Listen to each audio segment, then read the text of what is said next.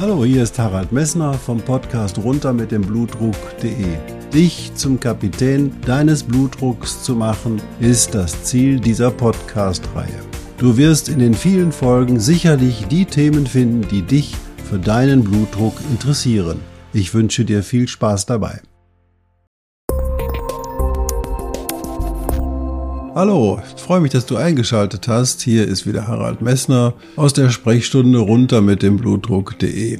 Das mit der Sprechstunde habe ich mir jetzt so angewöhnt. Du hast in der letzten Woche erfahren, dass der hohe Blutdruck einmal ein genetisch bedingter Faktor sein kann, dass der hohe Blutdruck ein Risikofaktor ist, zusammen mit Diabetes mellitus, Rauchen und für eine Fettstoffwechselstörung, dass er zusammen mit diesen dreien das unsägliche Quartett bildet, das dazu führt, dass wir frühzeitig an Durchblutungsstörungen, Herzinfarkt, Schlaganfall oder ähnliches versterben. Heute erzähle ich dir, was sonst noch einen hohen Blutdruck machen kann und das ist tierisch spannend.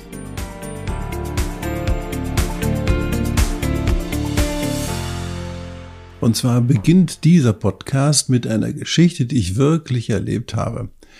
Ich bin vor etwa knapp 30 Jahren, als ich noch als Notarzt tätig war, spät abends in eine Bar gerufen worden. Dort wurde ich dann in den Aufenthaltsraum dieser Bar gebracht und in dem Aufenthaltsraum lag eine junge Frau, die lag auf einer Pritsche und war kaum ansprechbar, kaltschweißig und alle kümmerten sich um diese junge Frau sehr rührend.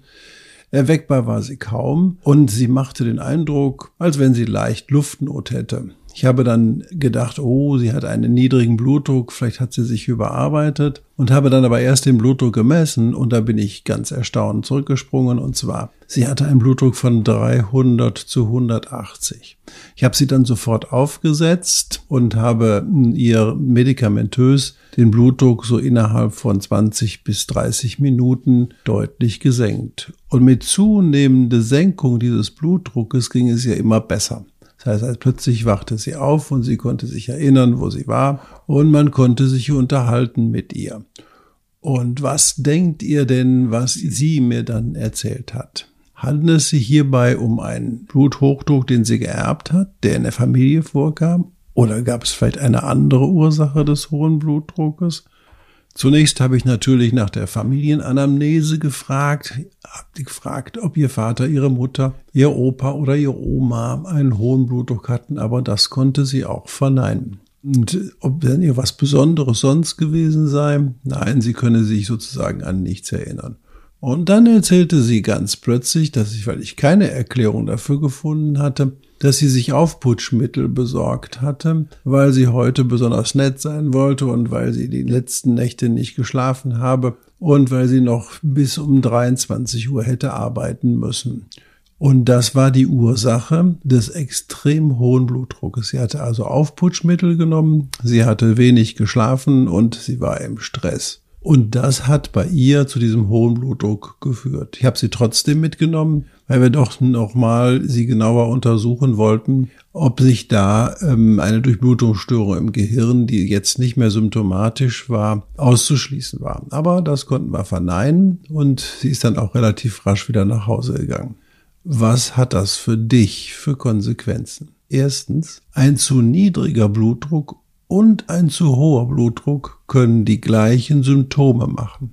Das bedeutet für dich, dass du niemals Blutdruckmedikamente absetzt, weil du der Meinung bist, sie wirken zu stark und werden dein Blutdruck wird zu stark gesenkt, wenn du nicht unmittelbar vorher gemessen hast, ob der Blutdruck wirklich zu niedrig ist. Also niemals Medikamente absetzen, ohne sich darüber im Klaren zu sein, ob die Symptomatik, unter der du leidest, nicht eher ein zu hoher Blutdruck ist, statt ein zu niedriger Blutdruck ist. Und wenn der Blutdruck dann zu hoch ist, das wäre ja fatal, wenn du dann dieses Medikament absetzen würdest. Zweitens, es gibt einen Bluthochdruck, der durch besondere Zustände und Verhaltensweisen hervorgerufen wird. Und diesen Blutdruck nennt man sekundäre arterielle Hypertonie. Man muss herausfinden, ob es sekundäre Ursachen des hohen Blutdruckes gibt, um dann diese Ursachen zu beseitigen und dann den hohen Blutdruck quasi nicht mehr zu haben. Das heißt, um den Blutdruck sicher zu therapieren, müssen die sekundären Ursachen weg sein. Das bedeutet für dich, wenn ein Blutdruck neu hinzukommt, sollte dein Arzt zumindest nach der Wahrscheinlichkeit gucken, ob es sich dabei um eine Form dieses sekundären arteriellen Hypertonus handelt, den man dann ganz einfach durch Behandlung der Ursachen beseitigen kann. Und drittens, eine sichere ärztliche Intervention durch das Telefon und ohne Untersuchung gibt es nicht. Wenn ich jetzt gesagt hätte, oh, die ist, liegt da, die ist schwindelig, die ist ein bisschen benommen, dann hätte ich am Telefon gesagt, ja, sie hat vielleicht niedrigen Blutdruck und so lassen Sie mal liegen. Und das wäre in der Situation der Fehler gewesen. Deswegen gibt's in meinem Leben ein Sprichwort, durchs Telefon und durch die Hose keine Diagnose. Ich wiederhole das nochmal, durchs Telefon und durch die Hose keine Diagnose.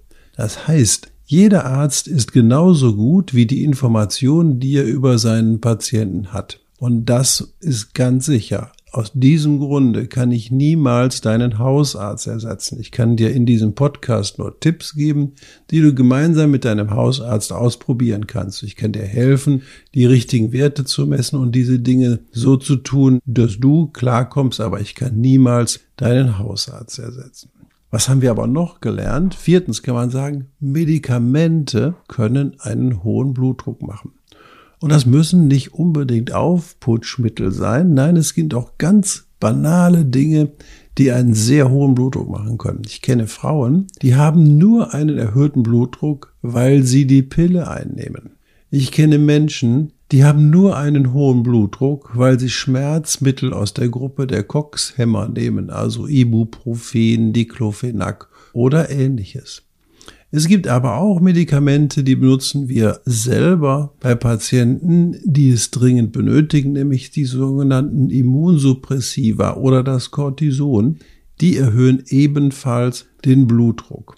Das bedeutet aber, dass dein Arzt, wenn er dir diese Medikamente verschreibt, auch auf deinen Blutdruck achten muss und du auch auf diesen deinen Blutdruck achten musst.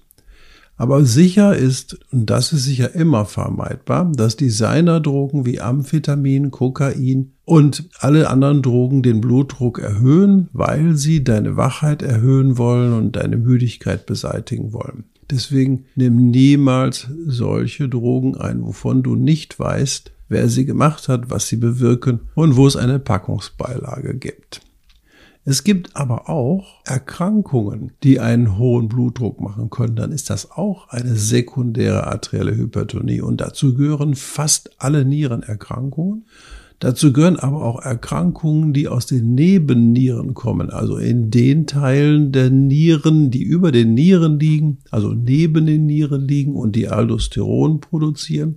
Aber auch die Schilddrüse kann zu hohem Blutdruck machen und ein ganz wichtiger Punkt auch noch das Pheochromozytom. Das sind so Dinge, die sind zwar selten, aber die muss dein Hausarzt dann ausschließen, wenn er darauf Hinweise hat, ob das ein hoher Blutdruck vorliegt, der vielleicht durch was anderes hervorgerufen wird. Und diese Hinweise auf eine sekundäre arterielle Hypertonie, die sind eben halt jugendliches Alter, frühzeitiger Auftreten des Hypertonus, eine negative Familienanamnese, ein nächtlich hoher Blutdruck und eine Therapieresistenz bei mehr als drei Medikamenten, um den Blutdruck zu senken und vor allen Dingen krisenhafte Verschlimmerung bei sonst gut eingestelltem Bluthochdruck. Zusätzlich möchte ich aber auch sagen, es gibt auch Situationen, die einen hohen Blutdruck machen können und da kennst du vielleicht eine selber, nämlich das Device-Kittel-Hypertonie. Was denn das?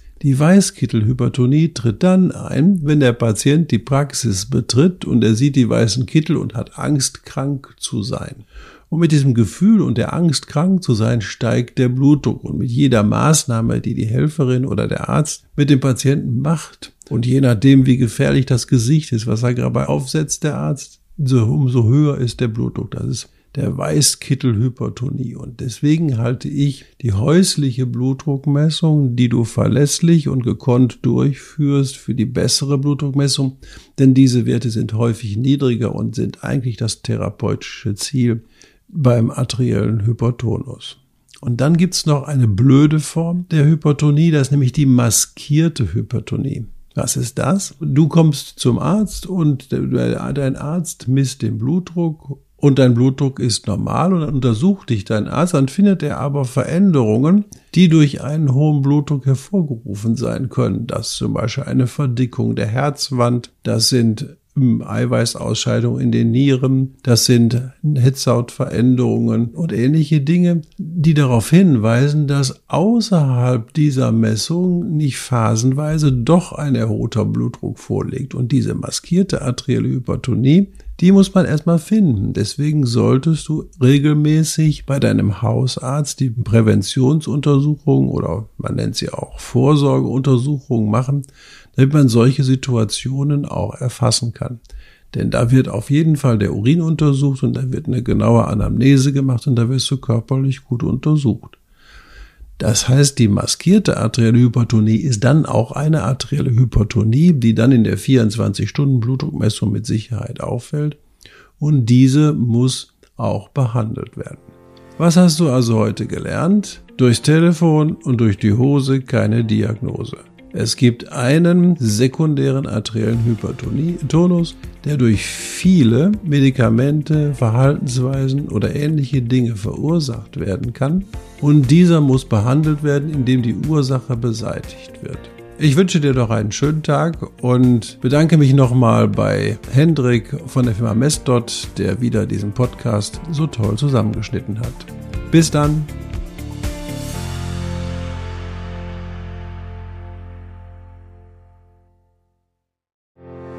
Ich hoffe, diese Podcast-Folge hat dir genauso viel Spaß gemacht wie mir.